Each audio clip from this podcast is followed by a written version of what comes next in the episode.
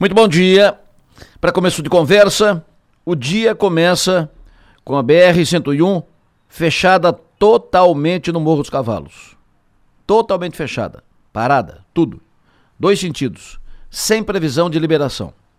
O nível das chuvas ultrapassou 150 milímetros no Morro dos Cavalos e a previsão é de mais 60 milímetros nas próximas horas. Por isso, por precaução, fechou tudo.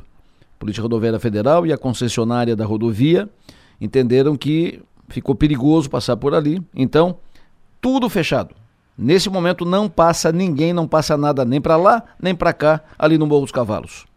Ontem, com meia pista liberada, nos dois sentidos, já estava um caos.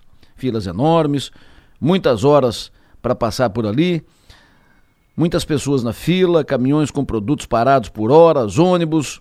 O Maicon Maravai estava lá pouco antes das 18 horas ontem, desde antes das 14 horas.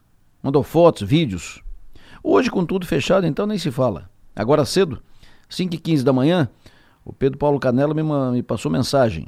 Disse ele, abre aspas, estou preso, tancado na BR-101, próximo a Morro dos Cavalos, está um caos. A fila é longa.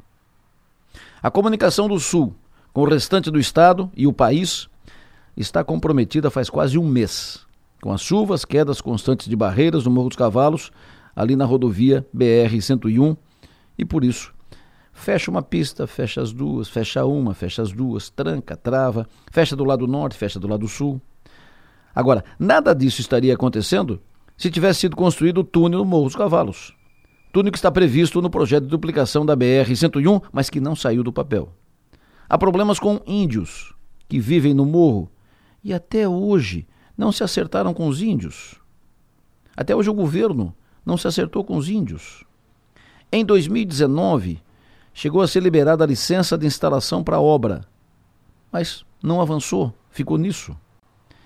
A obra para transposição do Morro dos Cavalos será a maior galeria escavada em maciços rochosos para a duplicação rodoviária da BR-101 Sul, tanto no trecho catarinense quanto no segmento gaúcho de obras. 2.200 metros projetados. Mas não sai. Não sai a obra. É inadmissível que em mais de 10 anos não tenham conseguido um acordo com duas ou três dezenas de índios que moram ali no Morro dos Cavalos para escavar um túnel. É um túnel por baixo. Não vai passar por cima, não vai passar no meio da comunidade indígena. É um túnel. O Estado catarinense perde muito com isso.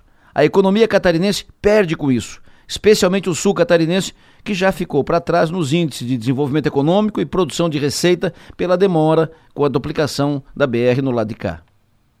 Que os transtornos de agora na BR-101, altura do Morro dos Cavalos, motivem os políticos do Sul e do Estado para colocar a mão na massa e resolver de uma vez esse assunto, desatar de uma vez esse nó ali no Morro dos Cavalos. Pensem nisso e vamos em frente.